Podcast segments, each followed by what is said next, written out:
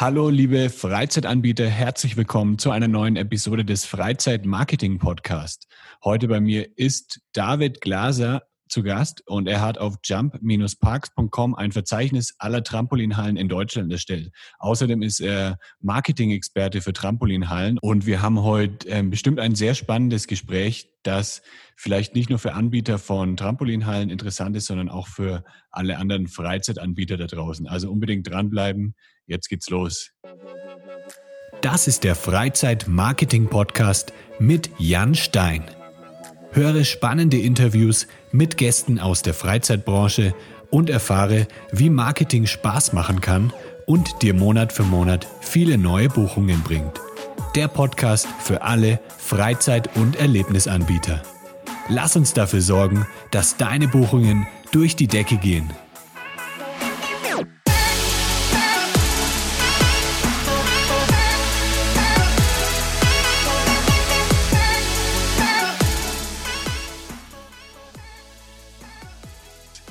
Hi David, wie geht's dir? Hey, grüß dich Jan. Ja, soweit alles gut. Also wir haben ja hier heute äh, Vatertag, ah, 21. Ja. Mai und äh, deswegen ist es schön ruhig im Office. Und äh, man kommt vielleicht auch mal zu Sachen, die man sonst eben vielleicht nicht schafft oder nicht macht, wie zum Beispiel ja. so einen Podcast auch mal mitzumachen. Und ich weiß genau. gar nicht, wann in Mexiko Vatertag ist. Müsste ich mal nachforschen. Stimmt. Also irgendwie, der Muttertag ist hier riesig, der wird extrem gefeiert, aber Vatertag ist hier, glaube ich, gar nicht so, so ein Ding wie in Deutschland, dass man dann mit dem Bollerwagen rumfährt und, und Bier trinkt. Das machen die hier gar nicht. Die trinken einfach so immer Bier. Manchmal braucht man auch gar keine, kein Event, um mal Bier genau. zu gehen. ähm, wo, wo bist du eigentlich aktuell? In welcher Stadt in Deutschland? Äh, ich bin in Berlin und genau in Schöneberg. Also hier Kurfürstendamm, ähm, Gleisdreieck, Parkgleisdreieck wird wahrscheinlich für die Berliner äh, äh, was sagen. So, da in der Nähe habe ich das Office. Ah, okay. Ja, ja, ich habe ähm, mal, ich habe zwei Jahre in einer Agentur gearbeitet, die war an der an der Möckernbrücke direkt, also auch hinter dem Gleisdreieckpark. Ja, ja dann ja, kenne ich so ein bisschen die Gegend. Äh, und wie vertreibst du dir aktuell die Zeit so in der Quarantäne? Ähm, also ich bin recht froh, dass das ähm, ja für mich eigentlich recht normal aussieht. Also ein paar äh, Kunden sind äh, weggefallen. Ähm, dafür ist halt so ein bisschen der Fokus auf ähm, ja, Bestandskunden, sage ich mal. Und ähm, das ist aktuell auch mal ganz angenehm. Also ich habe jetzt auch gerade die Zeit, so ein bisschen mich äh, neu auszurichten. Ähm, du kennst es vielleicht, sage ich mal, Start Selbstständigkeit die ersten äh, anderthalb Jahre. Ähm, also vor anderthalb Jahren habe ich mich selbstständig gemacht. Da äh, macht man so ein bisschen alles. Ähm, ja. Und jetzt habe ich halt gesagt, okay, ich will den Fokus auf äh, Local SEO und äh, SEA setzen und äh, vorher habe ich tatsächlich auch so Facebook-Ads äh, mitgestaltet. Also äh, das, das kann ich zwar, aber das ist jetzt halt nicht meine Hauptexpertise. Also meine Hauptexpertise liegt tatsächlich in Local SEO und äh, da will ich mich auch darauf äh, spezialisieren. Also sage ich mal, für die Hörer ähm, Local SEO, da geht es halt im Grunde darum, ähm, ja, für alle ja, Anbieter, die ein lokales Geschäft haben, oder sage ich mal lokale Kunden, ähm, also jetzt zum Beispiel Ärzte, ja, Kanzleien auch größtenteils oder vielleicht aus Restaurant oder eine Bar oder eben auch ein Freizeitanbieter. Ähm, Da kommt natürlich einfach ein Großteil der Leute eben lokal und ähm, Google spielt halt je nachdem, wo ich bin, andere Suchergebnisse aus. Also größtenteils, wenn, wenn ich eben zu diesen besagten Anbietern eine, eine Suchanfrage stelle, dann sind das eben lokalisierte Suchergebnisse. Und sage ich mal, die Kunst darauf zu optimieren, das ist halt eben Local SEO. Ähm, und das ist nochmal so ein bisschen anders oder funktioniert anders als äh, die klassische äh, Suchmaschinenoptimierung, sage ich mal. Genau, wenn man lokal was sucht, dann kommt ja auch oft oben dann so eine, so eine Karte eingeblendet mit den verschiedenen Anbietern und wenn man sich da platzieren kann, das ist ja dann auch, ähm, hat ja auch mit Local SEO was zu tun. Genau, richtig. Das ist dann eben so eine Google Maps Ausspielung und äh, die wird im Grunde gesteuert über das eigene Google My Business Profil. Also ähm, das ist halt auch so ein klassischer Bereich, wo man, äh, wenn man eben lokaler Anbieter ist äh, von Dienstleistungen oder von Produkten, das ist so ein Bereich, da gucken viele nicht drauf oder machen da gar nichts äh, an der Optimierung, aber eigentlich kann man da wirklich äh, im Vergleich zum klassischen SEO wirklich mit wenig Handgriffen recht viel noch erzielen. Ähm, und das ist, glaube ich, auch so insgesamt so der SEO-Bereich, wo ich sagen würde, da kann man am ehesten noch, noch so richtige Quick Wins äh, erzielen. Äh, wo man ja sonst eigentlich immer sagt, bei SEO, so die Maßnahmen, die meisten Maßnahmen, die dauern wirklich ein paar Monate, bis sie wirklich mal äh, ja, einen Effekt zeigen. Äh, oft kommt so ein bisschen darauf an, welches, welcher Bereich, welchen Bereich man optimiert, aber äh, oft ist das ja eher so ein langfristiges Thema. Also ja, ja, auf jeden ähm, Fall. Äh, SEO aufzubauen und bei, bei Local SEO ähm, gibt es halt wirklich ähm, gibt's, äh, gibt's da noch echt einfach viele Sachen, die man relativ schnell äh, optimieren kann und auch re recht schnell Erfolge aussieht. So, deswegen finde ich es halt einen ganz schönen und spannenden Bereich, äh, da mich jetzt eben mehr drauf zu spezialisieren und zu sagen, okay, Tracking, allgemein Online-Marketing oder Geschäftsberatung mache ich vielleicht eher weniger, ähm, mhm. was ich eben, sage ich mal, in den Startups, wo ich gearbeitet habe, immer gemacht habe. Also irgendwie das komplette Online-Marketing oder Marketing generell äh, inklusive irgendwie so ein bisschen Messenplanung auf, auf Messen sein und so weiter und so fort ähm, ist jetzt halt tatsächlich der Fokus einfach auf, auf äh, Local SEO. Bin ich mal gespannt, wie das äh, so anläuft.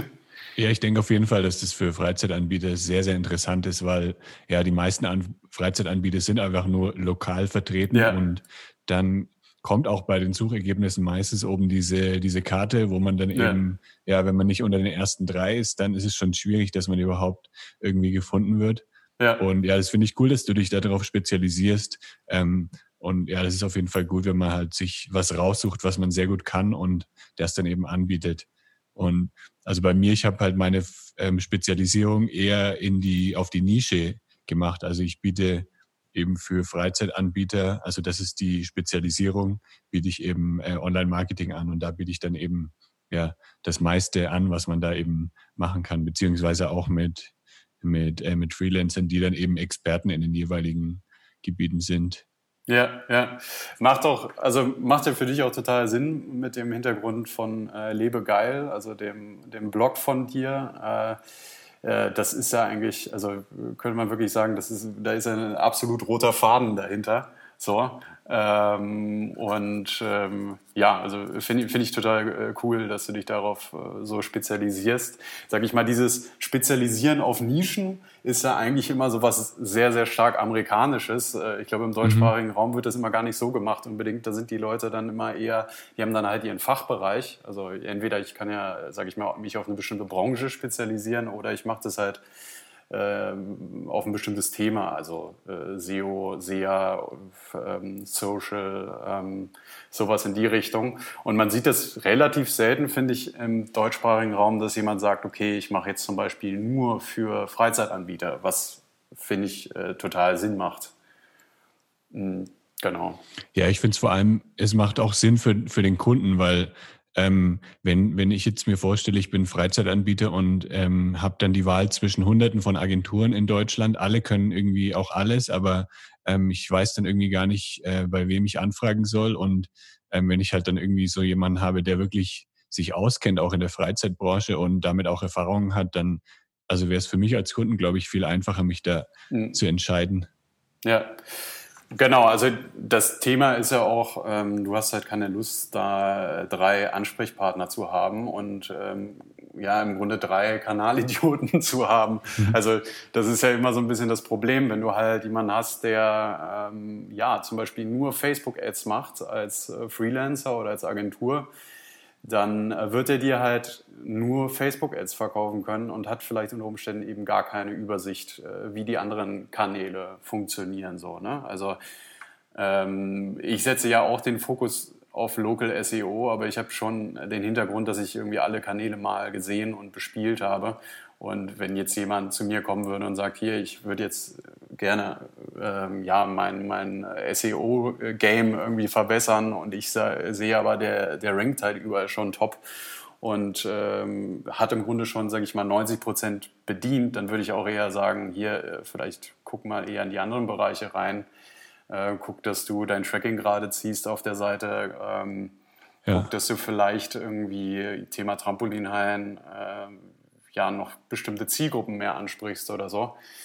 Ähm, genau, ich da also da wäre ich dann auch so ehrlich zu sagen, okay, also da sehe ich jetzt eigentlich Potenziale eher woanders. So, ne? Ich kann es da nicht umsetzen, aber äh, ich könnte dann quasi auf wen anders verweisen. Ne? Ja. Ähm, du bist ja ähm, über das Thema ähm, Trampolinhallen bist du ja sehr gut informiert. Also hast du auch aktuell noch ein Trampolin, eine Trampolinhalle als Kunden oder war das eher nur, als du ähm, direkt bei der, bei der Trampolinhalle im Marketing ähm, gearbeitet hast? Genau, das war äh, tatsächlich nur, als ich direkt bei der Trampolinhalle gearbeitet habe. Ähm, und ja, das war jetzt 2016. Also das ist schon ein bisschen her auch. Und äh, ich habe, glaube ich, 2017 dieses, äh, diesen Gedanken für dieses Verzeichnis gehabt.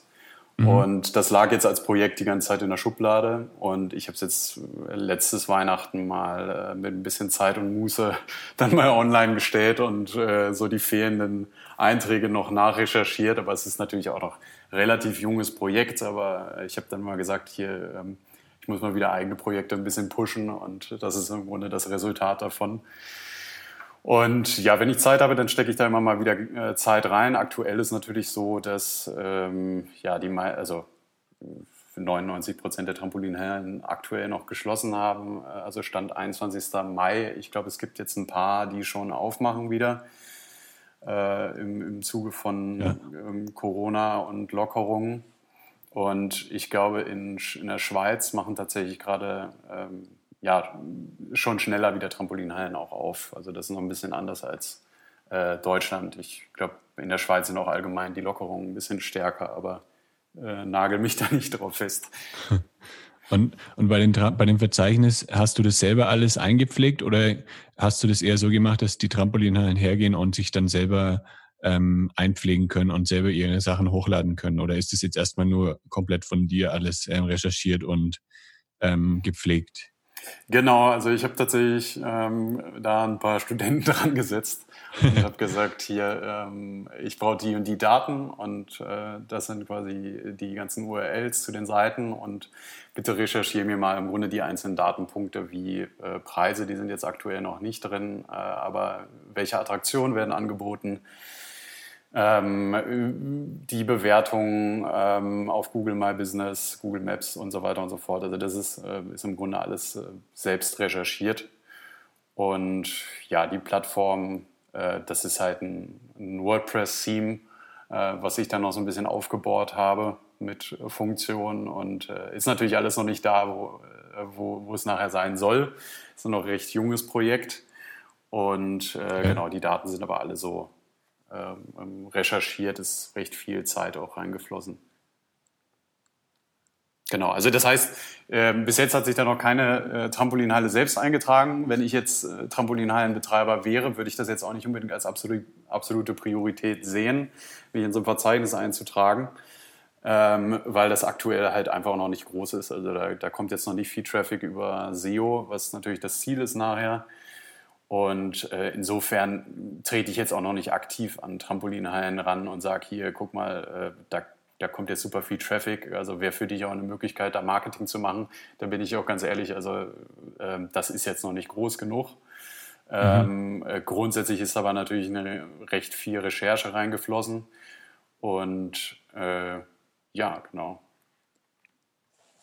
Was ist denn dein Ziel dann mit der, mit der Seite? Wird es dann monetarisiert? Das heißt, die Trampolinhallen können dann zum Beispiel irgendwie äh, ein Sponsored Resultat oder so ähm, buchen oder irgendwelche besonderen Features, wenn sie ähm, zum Beispiel ein monatliches Abo abschließen oder so? Oder ähm, wie hast du dir das dann überlegt, wie das, wie das dann weitergehen soll mit dem Verzeichnis?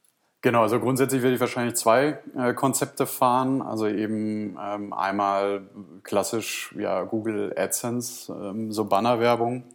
Ähm, wobei ich das eigentlich nicht so sympathisch finde, sage ich mal, seine Seite äh, für den User im Grunde schlechter zu machen, dadurch, dass man halt überall äh, Werbung einblendet. Ähm, und das Zweite, was du eben im Grunde auch schon gesagt hast, eben zu sagen, okay, wenn ich wirklich Traffic auf der Seite habe, dass man dann eben sagt, okay, ähm, es gibt halt sowas wie ein Premium. Ähm, Premium-Eintrag. Das heißt, wenn jemand zum Beispiel über Trampolinale, jemand sucht jetzt Trampolinale Berlin, was so eine ganz klassische Suchanfrage ist, kommt dann auf meine Seite, ähm, sieht dann eben die fünf Trampolinhallen, die es in Berlin gibt und wird dann eben ganz oben gelistet durch ähm, Premium-Eintrag und kriegt dadurch mehr Traffic auf sein Profil und dann eben auch mehr Traffic auf die Website und damit eben auch ja hoffentlich mehr Jumper, äh, Schrägstrich Springer in der Halle. Und ähm, das, das finde ich eigentlich das Konzept, was nachher äh, noch besser ist. Das heißt dann aber auch, äh, um da eben für Hallen interessant zu sein, als quasi Premium-Eintrag, muss ich quasi erstmal zu Trampolinhalle Berlin noch stärker ranken. Und äh, ja, dadurch, dass das Projekt halt äh, noch recht klein ist, äh, ist, sage ich mal, der Traffic aktuell sowieso wegen Corona, weil eben keiner nach Trampolinhalle sucht, weil alle wissen, die haben eh zu. Ähm, ist es noch überschaubar. Ne? Ähm, genau. Ich habe tatsächlich auch ein ähnliches Projekt aufgebaut. Ähm, ist mir gerade eingefallen. Das ist zurzeit natürlich auch ähm, erstmal pausiert, weil einfach, ja, es lohnt sich einfach gerade nicht, da weiter dran zu arbeiten. Aber das ist ein, eine, ein Listing-Portal, also auch eine, eher ein Verzeichnis für Virtual Reality Arenen, also ja. vr-arcades.com. Und ja. genau, da ist eben auch die, die gleiche, der gleiche Gedanke dahinter, dass es dann eben ja für diese Keywords rankt und dass dann die ganzen ähm, Virtual Reality Arenen in Deutschland, Österreich, der Schweiz sich dort dann eintragen können. Ja. Und das werde genau. ich dann eben auch, ja, sobald es dann wieder alles ein bisschen normaler ist, werde ich da wahrscheinlich auch ein bisschen mehr Zeit dann wieder reinstecken. Ja, ja. Ja, also ich, das sind einfach irgendwie nette, äh, nette Nebenprojekte, finde ich. Also genau. Ähm, ich finde, man muss halt immer auch als ja, Online-Marketer lernt man ja recht viel auch über die eigenen Projekte. Und ähm, genau, deswegen, also es ist ja auch immer so die Empfehlung, gerade was so SEO angeht, oder vielleicht auch Online-Marketing generell, wenn man da schnell viel lernen will, dann sollte man am besten irgendwie ein eigenes Projekt anfangen. Ich hatte mal irgendwie einen Psychologie-Blog und äh, habe auch immer mal wieder, also so mit 18 schon angefangen, Websites zu gestalten. Ähm, und äh, ja, das, das sind natürlich Sachen, die, die sich langfristig einfach auszahlen, weil man einfach schon früh irgendwie ähm, viele Learnings über eigene Projekte generiert. Und äh, ja, ist immer ein guter Ansatz, da irgendwie noch nebenbei einfach Wissen zu generieren, auch jetzt mal abseits von, ja. ähm, ich will jetzt Umsatz über das Portal machen, ich finde es einfach ein nettes Projekt, es macht Spaß, da Zeit reinzustecken und äh, es macht Spaß zu sehen, wie sich das entwickelt als Projekt. Und ähm, ja, Ziel ist natürlich da, ähm, also jetzt auch bei jumpparks.com, also die Wahl auf eine .com-Domain äh, ist äh, eben auch ähm, gewesen, weil ich das schon vorhabe, das äh, noch weiter über den Dachraum, sage ich mal, auszubauen. Äh, das ist ja dann nachher relativ einfach. Ähm, also zweite, sage ich mal, Priorität, wenn ich jetzt in Deutschland gut ranke äh, mit dem Thema und da Traffic generiere, dann kann man das natürlich für den deutschsprachigen Raum kommerzialisieren. Und wenn das läuft, dann kann man sagen, okay, ähm, jetzt mache ich das Ganze noch für ähm, europäischen Raum zum Beispiel und dann mache ich zum Beispiel, ja, warum nicht weltweit? Ne? Also ich meine, der ganze Boom mit ja. den Trampolinhallen kommt ja sowieso aus den USA. Ich glaube, da gibt es irgendwas zwischen 300 und 500 Hallen. Ähm, hier in Deutschland gibt es ja so knapp 100. Ähm, und äh, ja, also da, da, da, spielt dann natürlich noch mehr Musik. So. Und äh, ja, müssen wir mal schauen, wo die, wo die Reise hingeht. Aktuell ist mein persönlicher Fokus äh, eher auf, äh, auf, auf dem, äh, sage ich mal, Kernbusiness. Und ähm, klar, wenn da jetzt eine Trampolinhalle dabei ist, habe ich, hab ich auch nichts dagegen. Ist jetzt aber nicht mhm. mein absolutes äh, Fokus-Zielgruppe. Also meine Kunden, die ich jetzt eher angehe, sind äh, wahrscheinlich eher Kanzleien, weil ich da eher mehr Kunden habe, tatsächlich aktuell. Ja. Ähm, habe aber natürlich einfach über das Verzeichnis einen, einen, ganz guten Einblick über die Seiten und äh, wie das Marketing also ein bisschen funktioniert, auch bei Trampolinhallen und eben meine Expertise von 2016 eben. Was sind denn so die größten Herausforderungen, die Trampolinhallen bei Marketing haben? Was denkst du, sind das so die, ja, so ein paar Punkte, die man ja, mhm. rausheben kann? Weil ich denke, das unterscheidet sich auch stark von Freizeitanbieter zu Freizeitanbieter schon allein, weil bei einem Escape Room ist der Preis eben für ein Spiel um die 100 Euro und ähm, das ist dann auf eine Gruppe aufgeteilt und bei Trampolinhallen sind es ja eher individuelle Buchungen mhm. und deswegen gibt es da dann sicherlich auch ähm, andere Herangehensweisen und andere Schwierigkeiten oder Herausforderungen, die jetzt da im Marketing ja. auch entstehen. Ähm, also ich speziell bei Trampolinhallen, ähm, ich würde tatsächlich sagen, also grundsätzlich denke ich, auch bei allen Freizeitanbietern ist, glaube ich, das Thema, naja, wie kann ich über Jahre mein Angebot attraktiv äh, machen? Ne? Also, ja. äh, wenn dann jeder schon, schon, mal drin gewesen ist, ähm, was bringt die Leute dazu, dann ein zweites Mal reinzugehen? Also klar, wenn ich jetzt irgendwie eine Stadt habe wie Berlin, dann äh, habe ich natürlich auch einfach viel Tourismus ähm, mhm. und äh, dann gehen da vielleicht auch Touristen rein. Äh, das heißt, ich muss da eben auch schauen, äh, wie du das eben auch in dem Blogbeitrag geschrieben hast, dass ich eben nicht nur vielleicht eine deutsche Webseite habe, sondern vielleicht auch eine englische. Ähm, und eben nicht nur bei Google My Business viele Bewertungen habe, sondern auch bei TripAdvisor zum Beispiel, weil TripAdvisor ja, ja so, sag ich mal, die englische, englischsprachige Plattform ist für, ähm, was kann ich eigentlich zum Beispiel in Berlin machen. Ne? Mhm. Und ähm, Yelp vielleicht auch noch. Yelp ist auch im genau, ja. US-Markt sehr, sehr wichtig. Das wird in Deutschland ja eher weniger benutzt, glaube ich. Ja.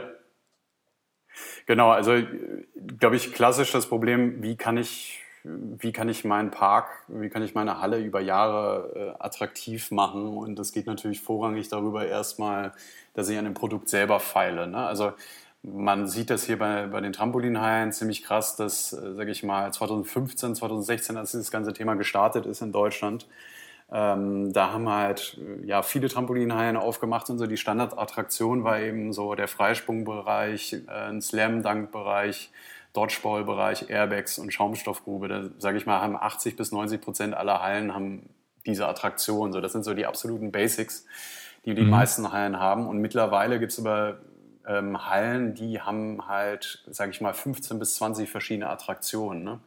Und gerade dieser Bereich Ninja-Parcours ist halt ähm, in den letzten Jahren halt in Trampolinhallen als in, in Kopplung, sage ich mal, stark entstanden. Das heißt, da ist ein Ninja-Parcours noch nachgepflegt worden ähm, einfach um ja, die Leute halt natürlich bei der Strippe zu halten und ähm, ja, zu sagen, hier, du, kenn, du warst zwar schon in unserer Trampolinhalle, aber du kennst jetzt im Grunde diesen neuen Ninja-Parcours noch nicht.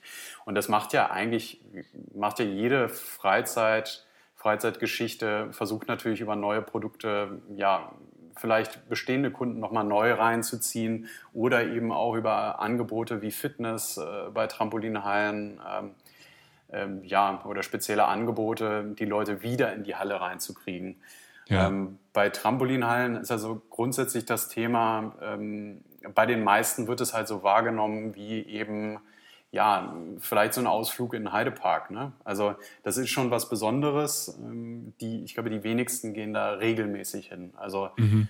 ähm, und ähm, ja, das ist natürlich, also es ist auch so eine klassische Wochenendgeschichte natürlich als Freizeitattraktion. Also die Wochenenden, die voll zu kriegen, ist nie so das Problem. Ähm, aber unter der Woche ist halt immer ein Thema. Ähm, das kriegt man natürlich gut durch Schulklassen äh, hin. Ähm, also speziell Marketingkampagnen für Schulklassen zu machen, schauen, dass man eben in diesem Segment äh, gut vernetzt ist, gut eingebunden ist ähm, in diverse Portale, ähm, was es da alles gibt, ähm, vielleicht eben auch über, also wenn ich jetzt zum Beispiel ja, Ideen, Schulausflug, äh, Google, dann gibt es ja diverse Top-10-Listen, wo äh, ich schauen kann, dass ich mit meiner Trampolinhalle gelistet bin. Ne? Ähm, ja. Das würde ich auf jeden Fall schauen, da gut präsent zu sein, dass man eben die Wochentage gut voll kriegt. Und äh, dann gibt es natürlich auch so Angebote wie ja, Fitnessjump unter der Woche.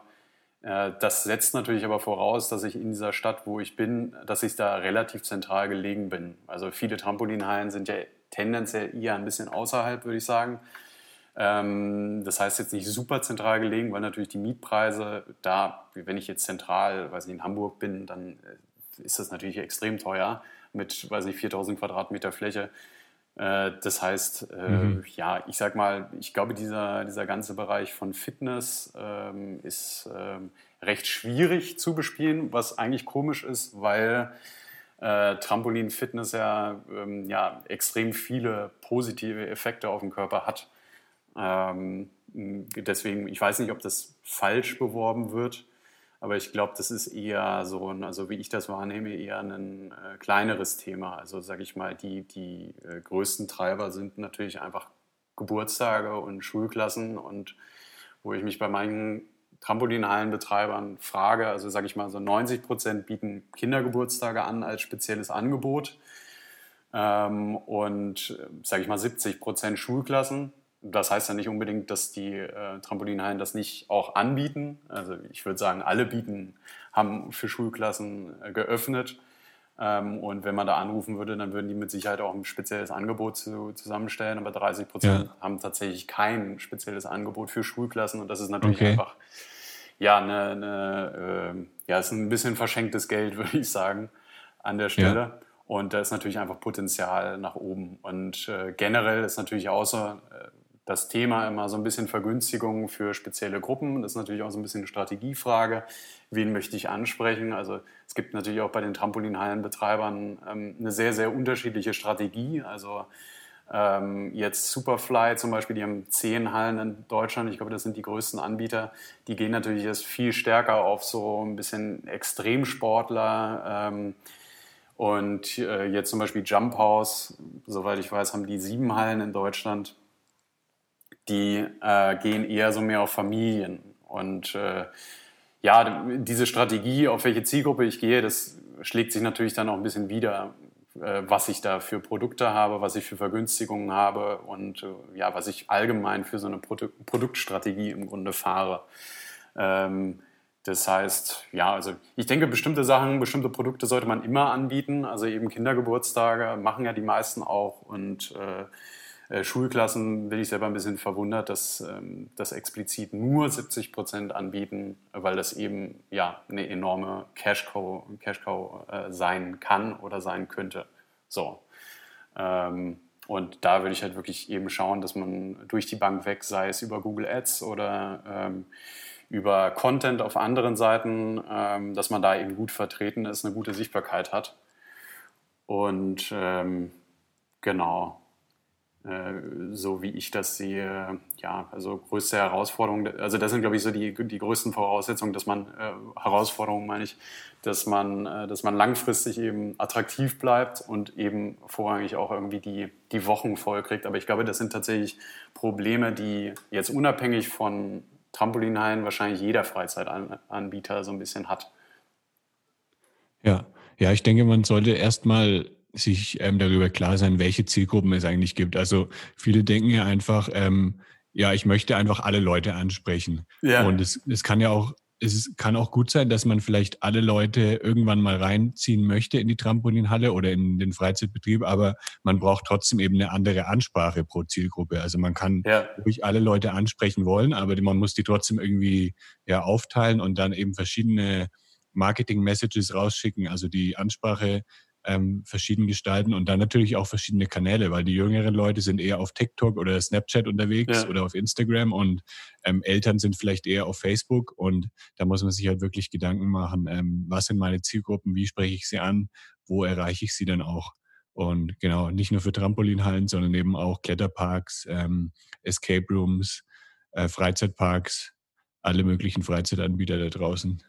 Ja, genau. Also man muss sich halt die Frage stellen, okay, was sind die, ähm, ja, die Zielgruppen, die ich anspreche? Was, was liegt mir vielleicht auch als Betreiber mehr? Also möchte ich eher die Extremsportler, Sportler ansprechen oder möchte ich halt auf die Familien gehen? Ähm, was möchte ich sagen, dass man eben, also wenn ich jetzt Extremsportler bewerbe, dann muss ich natürlich eben sagen, hier, äh, hier kannst du im Grunde alles machen. Also ähm, deine ganzen extremen Tricks, die sind ja alle erlaubt.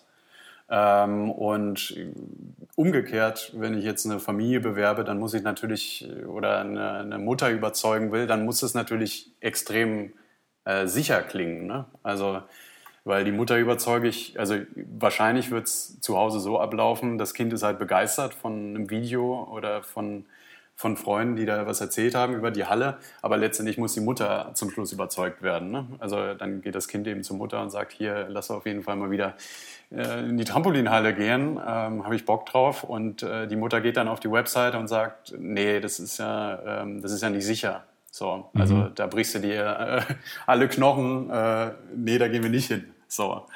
Ähm, und ja, dementsprechend muss man halt natürlich, wenn man jetzt für Familienmarketing macht, muss man das ganz anders machen, als wenn man jetzt für Extremsportler äh, ähm, Marketing macht. Und das schließt sich auch kategorisch ein Stück weit aus. Also ähm, das heißt, genau, also muss man ganz genau schauen, wie man sich da positioniert. Und man kann natürlich auch immer sagen, es gibt spezielle Zeiten für spezielle Zielgruppen. Also bei bestimmten Trampolinhallen ähm, gibt es entweder eigene Bereiche für zum Beispiel Kinder von drei bis sechs oder sowas oder halt auch spezielle Zeiten. Ne? So kann man das natürlich auch machen, dass man ähm, ja. eben verschiedene Zielgruppen hat ähm, mit ähm, speziellen Zeiten oder speziellen Bereichen. Grundsätzlich ist es natürlich aber so, dass es ähm, äh, dass man sich mit der Marke Gedanken machen muss, okay, welche von Haus aus, welche Zielgruppe möchte ich am meisten ansprechen? Also es ist, glaube ich, schwierig, also es ist super schwierig, in einem Marketing äh, im Grunde alle richtig gut anzusprechen. Mhm. Ähm, ich glaube, das ist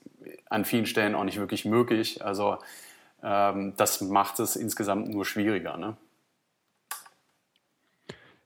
Du hast ja schon gesagt, dass es ähm, ja das Local SEO und Google Ads sehr wichtig ist. Hast du auch Erfahrungen mit Facebook Ads gemacht, wie das funktioniert bei, bei Trampolinhallen? Ähm, Facebook Ads sehe ich da ja vor allen Dingen als Thema, also ähm, ich sage mal 90 Prozent der Hallen haben irgendein Video ähm, zur Vorstellung, was natürlich sinnvoll ist, weil das ist natürlich irgendwie ein Bewegtsport. Äh, wenn ich jetzt eine Anwaltskanzlei habe, dann brauche ich da nicht unbedingt ein Video, um die äh, Dienstleistung darzustellen. Aber wenn ich mhm. natürlich sowas Fetziges, äh, Dynamisches habe, dann brauche ich auf jeden Fall ein Video. Und ähm, ja, zum, zur Videovermarktung ähm, äh, ist natürlich super eben ja Facebook, ja Reichweitenwerbung oder Conversion-Werbung direkt schalten. Ähm, äh, das funktioniert natürlich gut auf Instagram oder Facebook halt. Ne? Also da hat man im Grunde schon zwei Kanäle, wo man eben recht gut eine ganze Menge an Leuten erreichen kann. Ähm, und das sehe ich so ein bisschen als Pflicht, da ähm, ja im Grunde das ganze Jahr über äh, Spots zu schalten. Also immer mal wieder eine, vielleicht eine kleine Variation von dem eigenen Image-Spot schalten. Ähm, das muss ja jetzt nicht viel Budget sein. Das kann ja zum Beispiel auch ein Euro mhm. am Tag sein. Also dass man da einfach so ein gewisses Grundrauschen genau, hat.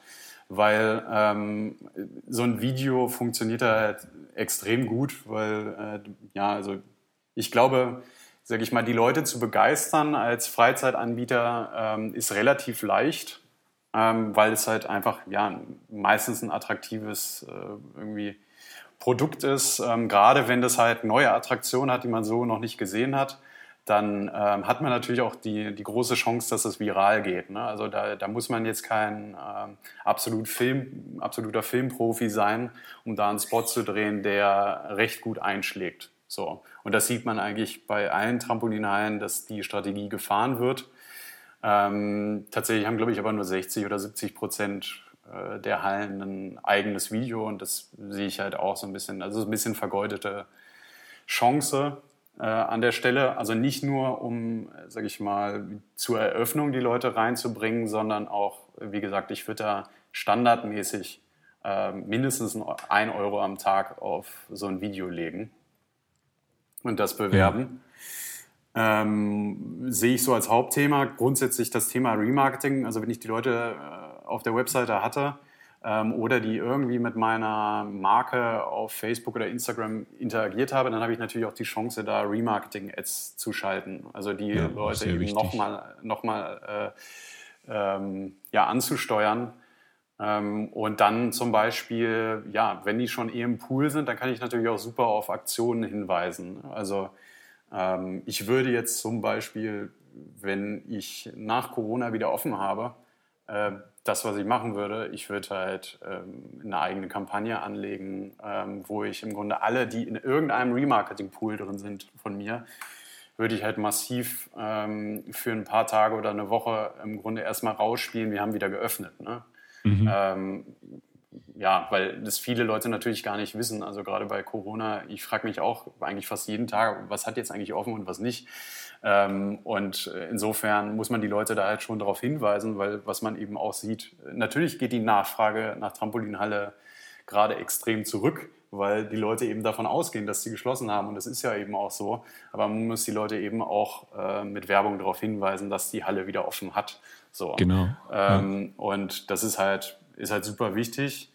Und ähm, ja, also da ist, glaube ich, ein Video, wie gesagt, konstant schalten über Facebook, Instagram ist da schon äh, fast, glaube ich, so ein bisschen so die halbe Miete vom gesamten Marketing, ähm, weil sich das halt sehr, sehr gut verfängt ähm, als, als äh, Freizeitanbieter konstant ein Video zu bespielen. Also jetzt auch nicht nur für Trampolinhallen, sondern äh, als Heidepark würde ich das auch die ganze Zeit machen und dann natürlich äh, immer mal wieder das Video austauschen, sagen, hier, wir haben jetzt 2020 eine neue Attraktion, die aufmacht äh, und dann eben wieder in den Remarketing-Pool ausspielen. Das ist, glaube ich, also mit, mit, der Strategie deckt man schon, ein, also hat man schon einen, einen Großteil von wichtigen Marketingaktionen hat man da schon im Grunde geleistet.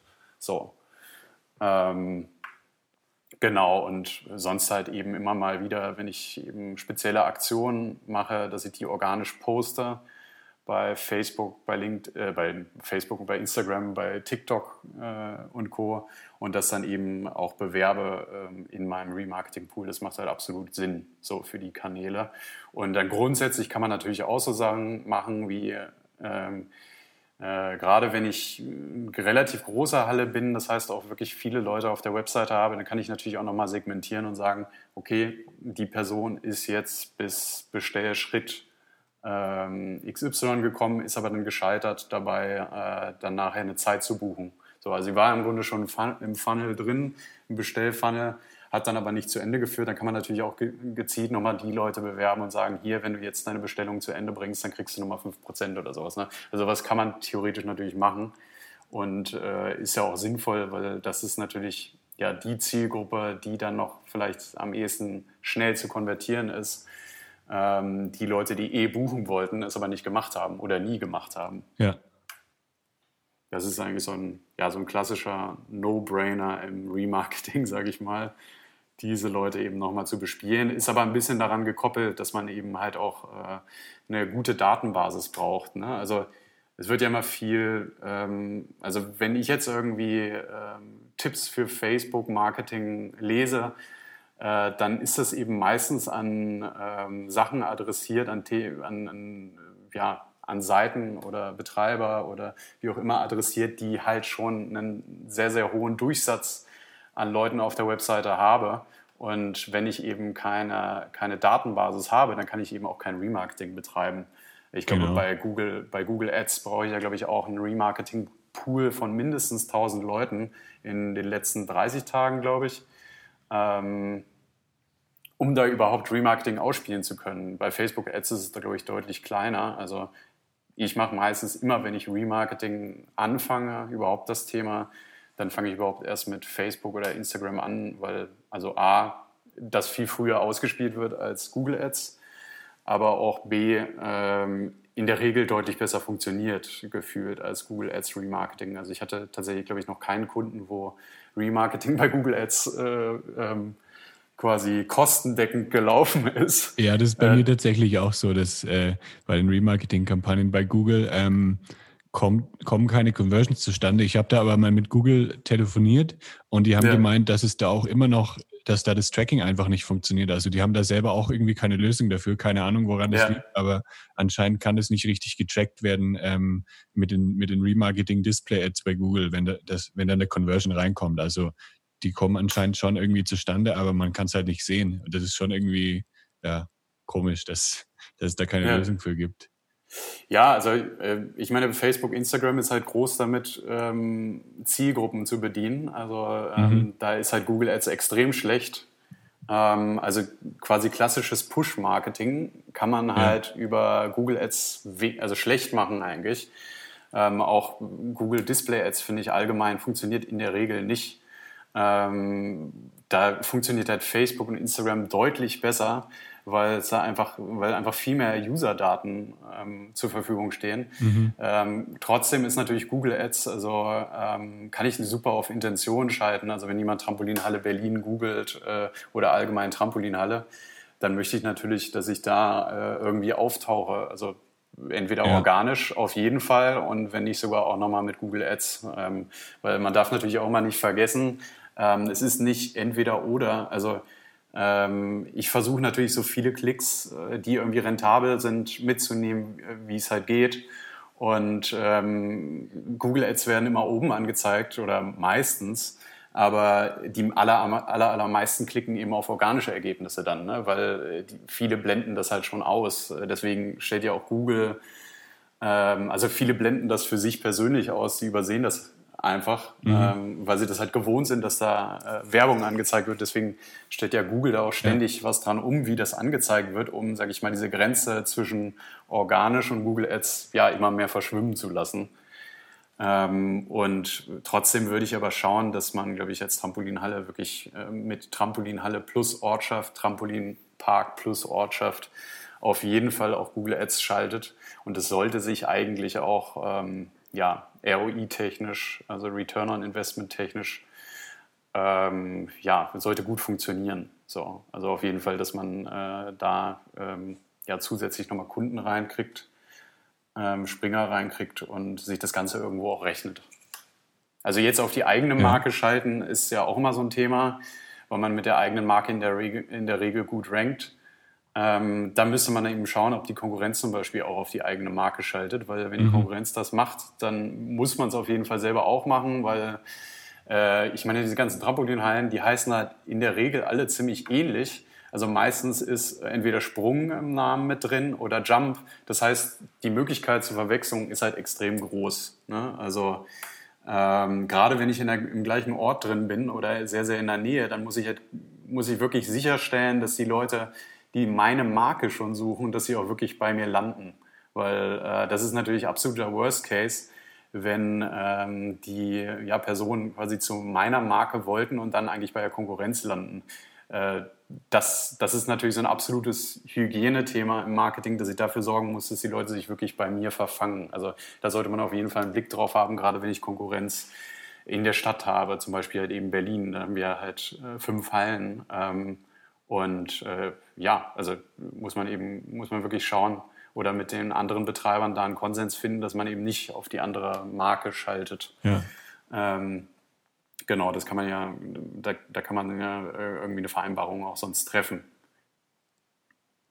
Ja, ich finde es auf jeden Fall ja, spannend, dass man eben diese beiden Themen, also Google Ads und ähm, Facebook Ads, dass man das richtig kombiniert. Also Google Ads ist wirklich für die Leute, die schon nach einer Trampolinhalle suchen oder nach einer bestimmten Freizeitaktivität.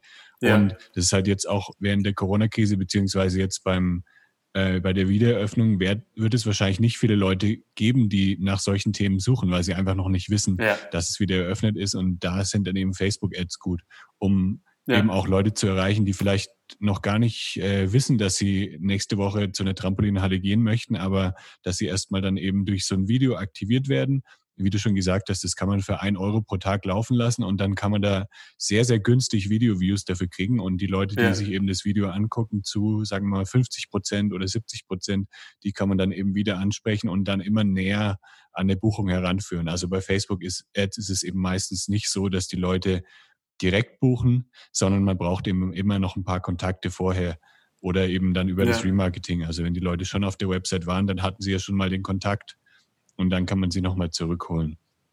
Also ja, es ist sehr wichtig, genau, dass, man, also dass sich diese beiden Kanäle eben gut ergänzen und dass man nicht nur auf einen setzt, sondern eben auf, auf beide Kanäle, um eben ja, die Reichweite zu erhöhen und auch Leute abzugreifen, die schon interessiert sind.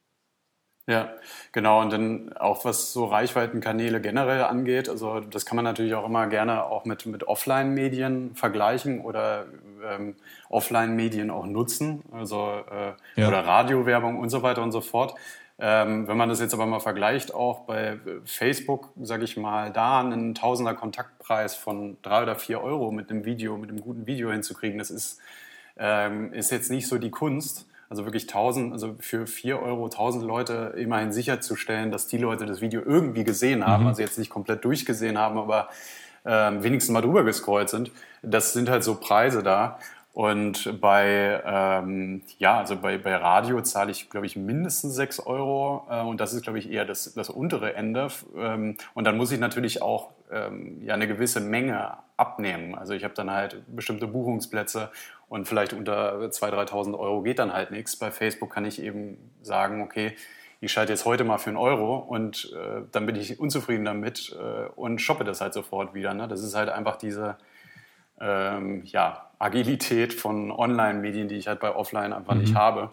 Ähm, und ja, also da bin ich halt einfach sehr viel, ja, sehr viel schneller. Ähm, ähm und äh, ich weiß gar nicht, ob ich als ähm, äh, als Trampolinhalle, weiß ich nicht, wenn es meine eigene Trampolinhalle wäre, ich weiß nicht, ob ich großartig offline was machen würde. Also natürlich gibt es zum Beispiel so Tourismus-Guides, die irgendwo ausliegen an irgendwelchen äh, Infostellen. Äh, da würde ich versuchen, vielleicht reinzukommen, aber sonst offline, ähm, bis auf vielleicht irgendwie Wegweiser. Also wenn die Leute eben bei einer Haltestelle landen, äh, denen zu sagen, wie sie jetzt zur Halle kommen, weil das natürlich auf die gesamte ähm, Erfahrung meiner Halle einzahlt, äh, würde ich, glaube ich, nicht wirklich was äh, offline machen tatsächlich. Okay. Also es gibt immer, immer coole Konzepte, die man auch offline machen kann. Aber ähm, ich will sagen, tendenziell, man kann auch nur online machen in dem Bereich und es wird wahrscheinlich trotzdem äh, gut funktionieren. So. Äh, heißt natürlich, wie gesagt, nicht, dass, dass, man, dass es da auch coole Möglichkeiten gibt, äh, was offline zu machen. Ähm, aber also ich sehe da tatsächlich auch, also wenn man jetzt, weiß ich, zu Ströer geht, das ist ja so ein, so ein Außenwerber beziehungsweise eine Plattform, wo ich zum Beispiel Plakate buchen kann und mir dann eine Beratung einfordere, dann ähm, ja, haben die selten wirklich, wirklich, wirklich viel Ahnung, wie das funktioniert, auch psychologisch gesehen. Mhm. Ähm, und ähm, ja, es ist halt eine absolute Blackbox leider im Vergleich zu online.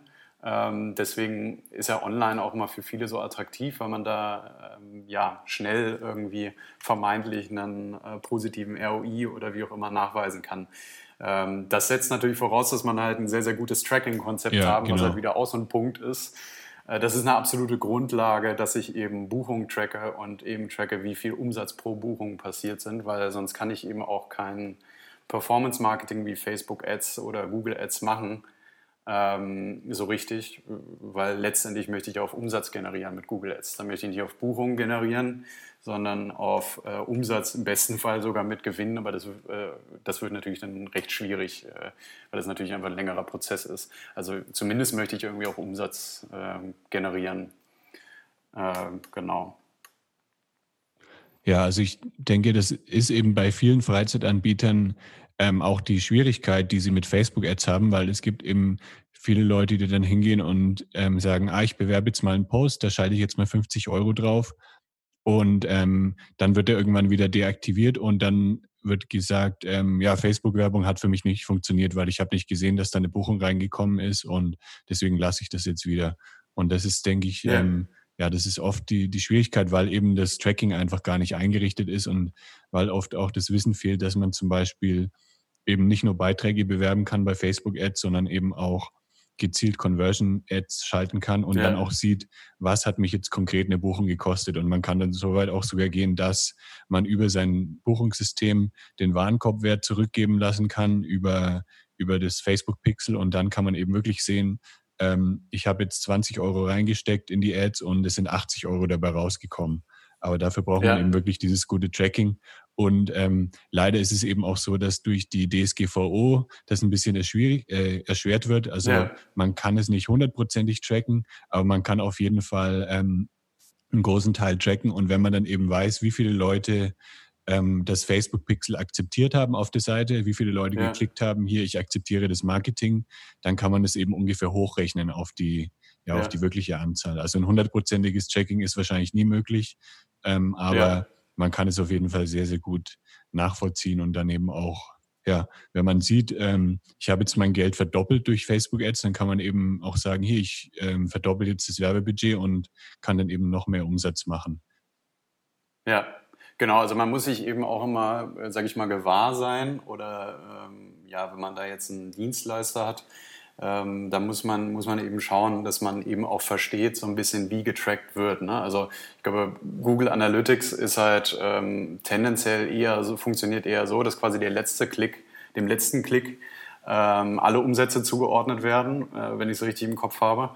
Ähm, das heißt, wenn jetzt jemand über Facebook initial auf die Seite gekommen ist, ähm, dann äh, und dann aber nachher, weiß ich, Trampolinale Berlin nochmal googelt und dann nochmal auf die Seite kommt, dann ähm, wird halt Google Ads der komplette Umsatz zugeordnet. Äh, und das, da muss ich halt im Grunde die Attribution in den Systemen richtig einstellen, dass Facebook eben auch einen Anteil äh, quasi ein Stück weit der Umsatz zugeordnet wird. Ja. Weil ähm, das, da war ja, also das war ja quasi der erste Klick, also das war ja der erste das erste Mal, dass ein ähm, ja, potenzieller Kunde äh, meine Halle gesehen hat. Und da ähm, könnte ich dann ja sagen, wenn ich in Google Analytics reinschaue, okay, Facebook hat ja gar nichts gebracht, es ist super viel Traffic drüber gekommen, aber das keiner konvertiert. Also war die Qualität extrem schlecht des Traffics, deswegen mache ich alle Facebook-Werbung aus.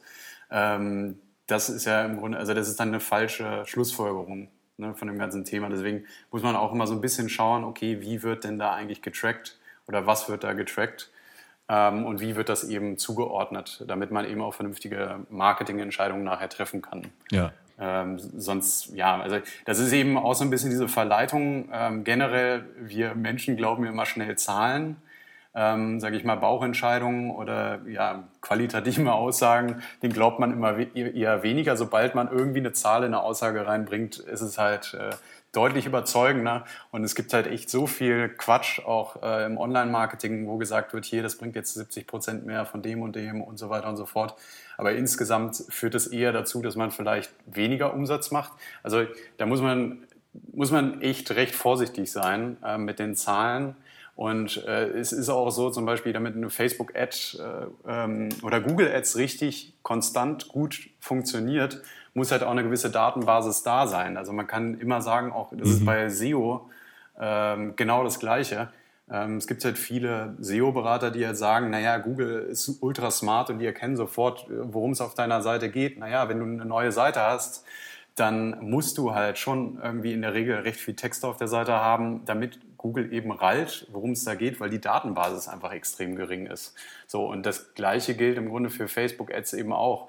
Also wenn ich da, ähm, ja, weiß ich, nur fünf Conversions ähm, in, im Monat habe, dann ist der Algorithmus dann natürlich auch einfach nicht so äh, gut, äh, das jetzt weiter zu optimieren. Also da kann ich eben, dann ist es für einen Algorithmus eben schwierig zu sagen, okay, ich gebe dir jetzt eine bestimmte Zielgruppe und jetzt ähm, schau mal, dass äh, der Return on Invest nachher stimmt, auf den du optimieren sollst. Wenn die ja. Datenbasis eben nicht da ist, dann wird es für einen Algorithmus super schwierig, da irgendwie was rauszukriegen. Ähm, deswegen kann man zum Beispiel auch sagen, also natürlich kann man auf den Umsatz optimieren, aber äh, man kann eben zum Beispiel auch sagen, ich optimiere auf zumindest, dass jemand 30 Sekunden auf der Webseite war und 50 Prozent der Seite gescrollt hat oder sowas. Ne? Also, dass ich ein gewisses Maß mhm. an Engagement zum Beispiel äh, sehe, also was man klassisch als Micro-Conversion bezeichnet. Einfach nur, weil ich mutmaße, dass wenn jemand länger auf der Seite ist, dann ist die Chance, dass er nachher auch bestellt, im Vergleich zu jemandem, der vielleicht nur drei Sekunden auf der Seite ist, äh, deutlich höher als, ähm, ja, ne, ist dann einfach deutlich höher. Und deswegen unterstelle ich, dass, dass, äh, dass, dass ich da unter Umständen eher darauf optimieren kann, weil die Zahlen natürlich einfach deutlich höher sind im Vergleich zu jemandem, der dann nachher ähm, die Buchung abgeschlossen hat. Also darauf kann man natürlich auch äh, optimieren oder eben ähm, auf, weiß nicht, View von Produktseiten oder äh, ja, also wenn jetzt jemand zum Beispiel auf der ähm, Schul, ähm, Schulaktionsseite ist, sowas, ne? das kann, darauf kann ich natürlich auch im ersten Schritt optimieren, wenn mir die Zahlen zur Buchung fehlen. So, ne? Weil, äh, wie gesagt, wenn ich keine Daten habe oder erst mit der äh, Werbung anfange, dann äh, ja, hat Facebook dann natürlich einfach keine Datenbasis, ja. wo sie darauf optimieren können. Deswegen werde ich am Anfang wahrscheinlich immer auch bei Google Ads eben eher auf Klicks äh, oder Landingpage-Views optimieren, um erstmal diese Datenbasis zu generieren und dann im, im zweiten Schritt äh, irgendwann eine Kampagne machen, äh, die auf Conversion geht. Weil äh, ja, dann ist halt eine Datenbasis auch vorhanden. Genau, deswegen ist es auch wichtig, dass man nicht irgendwie nach ein paar Tagen schon wieder aufgibt, weil sich keine Ergebnisse ja. eingestellt haben, sondern bei Facebook-Ads vor allem ist es sehr, sehr wichtig, dass man sich rantestet. Also, dass man mehrere Kampagnen macht, mehrere Anzeigengruppen, mehrere Anzeigen und das einfach gegeneinander ja. testet. Und dann kann man eben nach ein paar Tagen sehen, diese Anzeige hat vielleicht viel besser funktioniert, dann deaktiviere ich die andere, dann mache ich vielleicht noch eine Kopie von der Anzeige, die gut funktioniert hat und so macht man ja. das eben auch auf Zielgruppenbasis und testet sich dann langsam an die guten Ergebnisse ran. Also man kann jetzt nicht erwarten, dass man nach wenigen Tagen schon äh, super Ergebnisse bekommt. Also das dauert ja. meistens sogar mehrere Wochen oder Monate, bis man dann wirklich, ja. Ein, ähm, ja, wie du sagst, bis man die richtigen Daten gesammelt hat, bis man eine gute Datenbasis hat und bis man dann auch eben ja weiß, was funktioniert und was eben nicht funktioniert. Ja, genau. Also ähm, da muss man halt immer sagen, okay, ähm, ja, was diese Argumentation für Online-Marketing ist ja immer, okay, man kann halt alles immer sofort stoppen und äh, trotzdem gibt es halt ein gewisses Grundinvest, was man tätigen muss. Also A, die Zeit, um das Tracking und äh, ja, äh, auf, aufsetzen zu lassen oder selber aufzusetzen, ähm, was teilweise recht tricky ist einfach. Ähm, und dann eben mhm. auch, äh, ja, also die, die, die Kampagnen an sich und auch das Material, was man dafür braucht, eben die ganzen Assets, also Bilder und Texte und so weiter. Das ist natürlich schon auch ein zeitlicher Invest, aber ich denke bei Facebook Ads, was Reichweite und quasi Remarketing angeht, ähm, halte ich das in dem Bereich auf jeden Fall für sinnvoll und eine Pflichtgeschichte. Und bei Google ja. Ads eben auch. Also ähm, ist ja klar, ich muss jetzt keine Tabula-Werbung machen äh, in dem Bereich, aber ich denke, mit Facebook-Ads, Werbenetzwerk und Google-Ads ist man eben schon sehr, sehr gut bedient, was eben bezahlte äh, Geschichten angeht. So, ne? Ähm, ja. Ja, auf jeden Fall. Also das war jetzt sehr, sehr viel Input, das war sehr, sehr spannend. Ich glaube, ähm, ja, viele Sachen sind vielleicht noch nicht so ganz äh, klar für einige Zuhörer, weil es einfach sehr, sehr komplex ist, das Thema. Aber ich empfehle einfach, ähm, da dran zu bleiben, sich da ein bisschen mit zu beschäftigen. Ähm, ihr könnt hier jede, jede Woche wieder reinhören. Es gibt jede Woche einen Podcast zu Marketing-Themen oder ihr könnt auch auf meinen Blog schauen, lebegeil-media.com oder auch ähm, auf Instagram äh, Videos angucken. Da gibt es auch immer wertvollen Content über diese Themen. Ähm, wenn ihr, wenn du ein Trampolinhallenanbieter bist, dann schau auch gerne mal vorbei auf jump-parks.com. Das verlinke ich natürlich auch noch in den Show Notes auf lebegeilmedia.com slash podcasts äh, und ja, lebegeilmedia.com slash podcast in der, in der Einzahl. Und genau, dann hoffe ich, dass du einiges mitnehmen konntest aus dem Gespräch. Und David, möchtest du noch was loswerden an die Freizeitanbieter da draußen? Ja, äh, genau, also wir sind natürlich jetzt zu ein paar Themen gar nicht, gar nicht gekommen, zu ein paar Kanälen. Ja. Ähm, ähm also Local SEO haben wir jetzt noch nicht so stark besprochen, aber äh, grundsätzlich vielleicht nochmal, genau, also Local SEO ist halt ein, ein, wichtiges Thema, weil die Leute suchen einfach lokal und da möchte ich einfach organisch gefunden werden. Und ich hatte jetzt einmal mal eine ganz kurze Auswertung gemacht zu allen Anbietern, die es so gibt. Also ähm, ist tatsächlich... Ähm, nur 25 Prozent bis 35 Prozent der Anbieter haben überhaupt Trampolinhalle oder Trampolinpark in ihrem SEO-Titel drinstehen. Okay. Äh, also, und das von der Startseite. Und da sind halt die Begriffe, also gerade Trampolinhalle. Das heißt, also SEO-Titel, das ist halt im Grunde das, das Element, was ich optimiert haben will im SEO, weil das eben direkt in den Suchergebnissen angezeigt wird. Und wenn da natürlich der Begriff nicht drinsteht, dann klicken die Leute A nicht drauf und Wenn es da nicht drin steht, ist es natürlich einfach ein klares Signal für Google, dass es vielleicht die Seite auch nicht unbedingt darum geht, beziehungsweise ich die Konkurrenz da halt einfach höher ranken lasse. Das heißt, da werden halt auch im Local SEO halt noch echt äh, krasse Fehler gemacht, wo ich mich dann auch nicht unbedingt wundern muss, wenn die Konkurrenz halt höher rankt. Und äh, ja, sonst grundsätzlich, klar, Remarketing, äh, Newsletter macht da auch Sinn. Und äh, ich denke aber mit Facebook-Ads, einer guten organischen Positionierung, guter PR-Arbeit zum Start äh, der Halle deckt man eigentlich schon, sage ich mal, 80 bis 90 Prozent der Sachen ab, die man da einhalten muss. So ja. im Marketing. Also der, der richtige Mix aus den verschiedenen Marketingmitteln ähm, macht. Also auf jeden Fall ja. SEO, Local SEO, Facebook Ads, Google Ads, ähm, E-Mail-Marketing auch, wenn es ähm, ja, möglich ist. Und das einfach alles gut kombinieren und einfach viel testen und nicht gleich aufgeben. Das ist, denke ich, das Wichtigste. Ja. Okay, dann ähm, hoffe ich, dass ihr einiges mitnehmen konntet. Und dann schicke ich ganz, ganz liebe Grüße nach Berlin, David. Und vielen Dank, dass du dabei warst. Ja, gerne. Sehr gerne. Also mach's gut. Viel, viel, vielen Dank, dass ich dabei sein konnte, sage ich mal so. Hat Spaß gemacht und war sehr interessant. Ja. Also ciao. Ciao. Das war der Freizeit-Marketing-Podcast von Lebegeil Media. Um regelmäßig hilfreiche Marketing-Tipps für dein Freizeitbusiness zu erhalten, klicke jetzt auf Abonnieren hier auf Spotify oder bei Apple Podcasts. Für einen kostenlosen Marketing-Check für dein Unternehmen besuche meine Website lebegeil-media.com. Bis zum nächsten Mal, dein Jan Stein.